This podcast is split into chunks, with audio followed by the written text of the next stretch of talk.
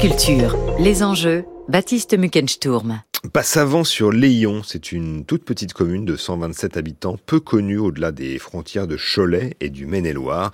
Mais ces jours paisibles ont récemment été troublés par une guerre intestine, celle des lieux dits, au point qu'un corbeau sévit dans le village, collant, selon Ouest France, des mots peu amènes envers le maire sur les murs du bourg, au point que six des neuf élus du conseil municipal ont démissionné mardi, au point que le maire a dû porter plainte auprès de la gendarmerie après avoir été menacé de mort. Comment une question de changement d'adresse peut-elle mener à de telles extrémités? Eh bien, c'est ce que nous allons voir avec euh, Frédéric Giraud. Bonjour. Oui, bonjour. Vous êtes géographe, professeur à l'Université de Genève. Frédéric Giraud, ce qu'il faut nous expliquer euh, pour commencer, c'est que partout en France, dans les territoires ruraux, il y a une vaste campagne d'adressage qui se déroule à bas bruit déjà depuis quelques années. Effectivement, donc euh, les, la transformation des, des adresses dans, dans, le monde rural est, est, quelque chose, c'est un phénomène qui n'a pas attendu la, la, loi récente qui, le rend, qui rend le, le processus obligatoire pour, euh, pour démarrer, dans la mesure où euh, l'urbanisation des campagnes, la, la périurbanisation avait déjà amorcé ce, ce phénomène, hein, le passage, si vous voulez, d'adresses qui, qui mentionnent une personne généralement qui, est, qui habite un, un, bâtiment et euh, qui mentionnait le, le lieu dit comme euh, référent euh, géographique. Et il y a donc un, passage à quelque chose de beaucoup plus normé, de beaucoup plus standardisé, c'est-à-dire un, numéro sur une voie. Mmh. On invoque souvent des, raisons de sécurité. Hein. C'est aussi une histoire de, livraison de colis. C'est en, en, lien avec le monde contemporain. Oui, alors c'est bon, ça n'a pas attendu euh, les, toutes les nouvelles technologies pour être pour être mis en place dans, certaines parties du territoire. Mais effectivement, aujourd'hui, ce qui en tout cas a motivé euh, euh, la, systématisation du, du, processus et son inscription dans la loi, c'est le besoin bah, déjà de délivrer un certain nombre de, de, services nouveaux, comme par exemple la fibre, mais surtout, surtout ce qui la fibre qui a besoin d'une adresse hexacodée, c'est-à-dire avec un nom de rue et euh, un numéro de rue surtout, c'est ça hein bah, disons que cette standardisation facilite considérablement les, pourvoyeurs de, services, leur travail. Mais, euh, mais l'argument qui est le plus mis en avant, c'est euh, l'argument de la sécurité et notamment de, des secours et de la possibilité pour les secours d'identifier les, localisations de manière précise sans aucun risque de confusion. Mmh. Et c'est pour que les, subtilités du, cadastre euh, ne laissent plus euh, impuissants les, GPS et les applis de géolocalisation. La plupart du temps, ça se passe euh, pas aussi mal qu'à Passavant sur Léon quand même. Oui, effectivement. Là, là, on a eu, on a une anecdote ou un fait divers qui est intéressant hein, parce qu'il rend quand même compte d'un processus qui n'est pas neutre et qui, euh, qui peut affecter euh, des, des, des, personnes ou, ou, des collectifs de manière, euh, de manière importante. Mais euh, la plupart du temps, ça se passe assez bien. Et d'ailleurs, ça se passe étonnamment bien, je trouve, parce que finalement, c'est un, un, processus qui n'est pas neutre du tout, mais qui est souvent présenté euh, comme une simple opération technique une sorte de, transfert d'un système de dénomination par lieu-dit à un système de dénomination par voie, euh, qui serait un simple glissement en quelque sorte. Alors qu'en fait, euh, en fait, c'est souvent, euh, il y a souvent des choix qui sont opérés, et ces choix sont pas neutres. Euh, donc euh, effectivement, là, le, le, le, cas que vous avez évoqué est, est extrême, vous l'avez dit. Mmh. il est rare, mais mais je pense qu'il rend compte quand même de, de, de, de, quelque chose qui est intéressant mmh. et qui est important. Oui. néanmoins ça, ça, se déroule comment une, une dans, dans, dans, une commune euh, quand il y a une nouvelle campagne d'adressage comment, comment ça se passe normalement? Parce qu'on dit oui, une ouais. bonne adresse c'est une adresse qui est utilisée et si elle, si elle n'a pas de sens pour les habitants, ça ne sert à rien.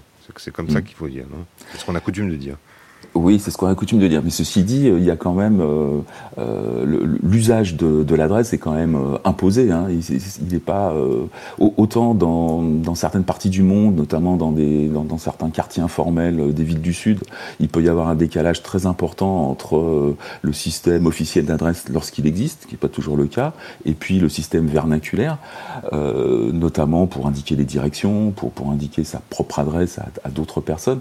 Après, quand on l'utilise par les services de la Poste, on est bien obligé de, rentrer euh, dans le, codage qui est, imposé. Mmh. Alors sinon, pour répondre à votre question sur comment ça se passe, en fait, ça se passe de, la manière suivante. Donc, une, commune décide de se lancer euh, dans ce, processus d'adressage.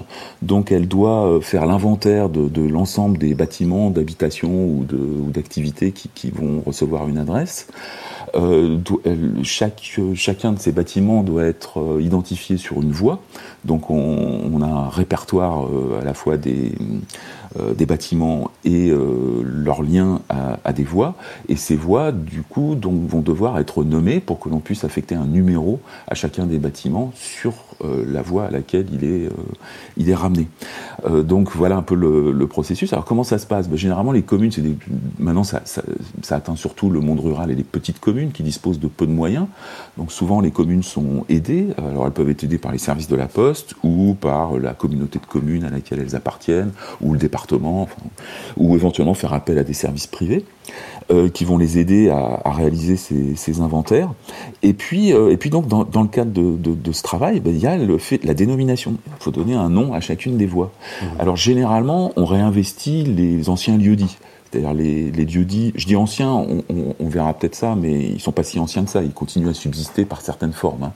Mais disons, les, lieux-dits qui servaient euh, pour l'adresse sont souvent euh, récupérés pour nommer une voie qui passe par le lieu-dit ou qui, qui, qui, généralement passe par le lieu-dit. Mais ceci, il y a plus de voies à nommer que de noms de lieux-dits qui étaient utilisés. Donc là, on va taper dans le, stock, en quelque sorte, des micro-toponymes ruraux. La plupart du temps. Hein. Parfois, il y a des innovations et, des opérations de, noms euh, nouveaux, originaux. Mais la plupart du temps, on va taper dans le, stock des, micro-toponymes. Et, là, et là, il se passe quand même quelque chose qui est peu explicite et qui pourtant est important.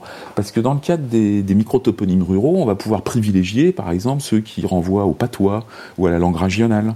Mhm. Ou alors on va pouvoir euh, privilégier ceux qui renvoient à la religion, aux objets religieux, euh, ou à des références de, liées à la, au système de propriété, aux références environnementales. Et, tout ça, ça va produire un, paysage non seulement d'adresses, mais aussi ça va se retrouver dans la signalétique, euh, dans la cartographie. Et, c'est tout sauf neutre. Ça va. Euh, justement sur, la question de la langue, est-ce que en Bretagne, euh, euh, par exemple, la guerre des, des lieux dits est justement celle de la langue, selon vous? Parce que est-ce que ça se pose d'ailleurs ailleurs qu'en Bretagne? Alors, en Bretagne, c'est quelque chose qui est particulièrement redouté, dans la mesure où euh, il y avait eu des, il y a eu avec la périurbanisation autour des, petites villes ou des villes moyennes, euh, il, y a eu des processus d'adressage euh, passés, si vous voulez, qui ont fait fi, en quelque sorte, des références en breton et notamment pour des, pour des lotissements d'habitation périurbains, on a vu fleurir des noms en français, mais des noms génériques pendant pas mal de temps. Et ça, ça a été dénoncé par des mouvements régionaliste, euh, qui, et pas seulement d'ailleurs, comme une perte de, patrimoine. Donc euh, je pense qu'il y a des mouvements qui sont actuellement très attentifs à ça. Je, pense que dans les processus actuels de d'adressage des petits villages, le, finalement, le, ce risque de perte, si vous voulez, euh, patrimoniale, toponymique et linguistique est finalement relativement réduit. Mais mais il y a une crainte liée à des pratiques passées. On se rend compte hein, effectivement que, l'adresse est une part euh, plus importante qu'on ne pourrait s'y attendre de, de l'identité des personnes. Et pour revenir à, à Passavant sur Léon, euh, donc dans le Maine-et-Loire, on comprend donc au détour des articles qu'une partie de, ses habitants vit dans la crainte en fait d'une fusion avec la commune voisine de Lys au Léon, euh, qui est elle-même une commune nouvelle née de la fusion de, cette petite commune, ça fait à peu près 7000 habitants. Est-ce que ça peut être l'explication d'une partie de la, crispation identitaire qu'on a observée dans, ce petit village? De, de Peut-être, Peut-être. Euh, bon, là, il faudrait en savoir euh, davantage. Il se peut aussi qu'on ait une équipe qui euh, tente d'imposer des transformations de manière assez radicale. Parce que, par exemple, pour les lieux-dits, il est tout à fait possible de, de maintenir une signalétique liée au lieu-dit. Il est possible aussi de transmettre le lieu-dit dans la base adresse comme un complément de l'adresse. Donc, c'est pas non plus une disparition totale et radicale. Et pareil, dans les, les, nouveaux jeux de fusion de communes avec le, le système des communes nouvelles, si, si ça marche assez bien, ce, système, puisqu'on est à, quelques... Euh, il y a quand même plusieurs milliers de communes qui ont, qui ont fusionné depuis, euh, depuis, moins depuis une dizaine d'années maintenant. Mmh. Euh, donc c'est ce qui n'est pas négligeable, c'est pas encore colossal, mais c'est pas négligeable. Et si ça marche, eh bien c'est entre autres parce que justement le, le, côté extrêmement violent de la disparition totale des références historiques dans, dans, dans le cadre de la fusion a un peu disparu. Notamment les anciennes communes continuent à exister sous forme de, bureaux délégués de la commune principale. Elles ont le droit de, continuer à exister dans la signalétique, de, signaler euh, l'entrée dans, l'ancien euh, dans l'ancien village euh, qui maintenant fait partie d'une commune fusionnée. Donc j'ai l'impression que dans le cas précis qu'on évoque, mhm. il y a beaucoup de crispations, mais il y a peut-être beaucoup de crispations liées aussi au fait que c'est présenté de manière peut-être plus radicale que, ça ne l'est. Mais bien sûr, les, les fusions de communes rurales aujourd'hui euh, se font euh, parfois de manière un peu déchirante pour, euh, pour certains habitants, hein, qui sont très identifiés, alors au lieu dit, ou au village, ou au bourg, parce que, bah, parce que issus de familles qui ont contribué à leur aménagement, qui sont propriétaires là depuis, depuis longtemps, et, du coup, cette, cette disparition peut, peut, être vécue de manière assez, assez violente. Mmh. Mais, mais moi, je pense, enfin, je, je, voudrais ajouter quelque chose, c'est que, bien sûr, on peut et on doit se poser la question de ce que ça fait aux habitants, mais on, peut aussi se poser la question de ce que ça fait au, milieu rural en général et, euh, et, au territoire, parce que c'est aussi son, son image, son, son, son, son paysage euh, qui, qui, sont modifiés. Euh, et, et, et, du coup, ça peut aussi être une ressource ou, ou un instrument hein, pour, les, pour, les, pour les élus, pour, pour les, collectivités. Par exemple, au, donc, à, Passavant euh, sur Léon, euh, mhm. et, donc la, commune voisine de, de Lys au, au Layon. Euh, Lys au Layon, c'est une création issue du, du, nom de la rivière le, le, Layon et de son affluent le Lys. Est-ce que c'est une manière classique de, de nommer les, les nouvelles communes, justement? Alors, bon, il y a, si on analyse euh, les, les nouvelles dénominations euh, de, ces, de ces communes nouvelles, il y a plusieurs tendances. Mais euh, parmi ces tendances, bon, en fait, y a, les tendances sont liées aux enjeux. Donc, les enjeux, c'est d'une part des enjeux liés à la géopolitique locale, hein, en relation centre-périphérie. Est-ce que, est-ce que les communes périphériques, lorsqu'il y a une commune plus importante que les autres, qui va faire bénéficier aussi de ces services les, les communes périphériques, mais est-ce que ces communes périphériques ont une relation un peu tendue avec le centre et donc ne veulent pas lui laisser le, leadership en quelque sorte dans la toponymie. là c'est le cas visiblement. Là c'est le cas effectivement donc c'est assez souvent le cas, pas toujours. Euh, lorsque c'est une petite ville qui annexe en quelque sorte les villages périphériques, Parfois, le nom de la petite ville s'impose sans trop de problèmes. Mais, mais assez souvent, c'est pas le cas. Donc, il y a des fois euh, la tentation d'accoler les noms des anciennes communes, mais ça, ça marche pour deux, voire pour trois, mais évidemment pas au-delà. Mmh. Et, donc, il faut faire des choix. Et ces choix sont souvent des choix un peu de neutralisation. C'est-à-dire, plutôt que de choisir euh, ben, un nom de commune euh, ancien, eh bien, on va choisir une référence géographique plus neutre. Ils sont perçus comme des pertes d'identité, en fait. Hein qui peuvent être perçus effectivement comme des pertes d'identité, mais qui euh, sont le fruit souvent d'une neutralisation en quelque sorte. Hein. comment euh, vous interprétez en fait ces mutations dans des, noms euh, en milieu rural, Frédéric Giraud? Est-ce que à quelle dynamique sociale vous les rattachez, vous qui êtes géographe? Alors, bon. Est-ce que c'est la fin du monde agricole? Est-ce que ça, ça, ça, parle de l'étalement urbain Bon, le processus actuel ne parle pas que d'étalement urbain, justement, dans la mesure où finalement l'adressage euh, dans le périurbain euh, est déjà en, marche depuis longtemps. Et là, ce à quoi on assiste, c'est plutôt euh, l'adressage du, rural qu'on pourrait qualifier de, profond, même si le rural profond est évidemment maintenant en lien avec la métropolisation par bien des aspects. Mais, je pense pas que ça rende compte, si vous voulez, du phénomène de périurbanisation. Ça rend davantage compte du phénomène de rationalisation du monde rural proprement dit. Et cette rationalisation, eh bien, elle s'effectue euh, symboliquement ou sémiotiquement, si vous voulez, par, par cette toponymie. Il y a une, peut-être pas une disparition, mais une diminution des, localités, de la référence aux localités, et, par contre une promotion des, micro-territoires, des pays. Euh, vous avez un exemple en tête? Oui, bah vous allez vous, vous allez avoir la fusion de trois quatre communes euh, qui euh, disposaient euh, d'un nom ancien ou en autre chose, peu importe, et qui et qui vont prendre le nom de je sais pas moi Val le Val d'Auge par exemple. le Val d'Auge.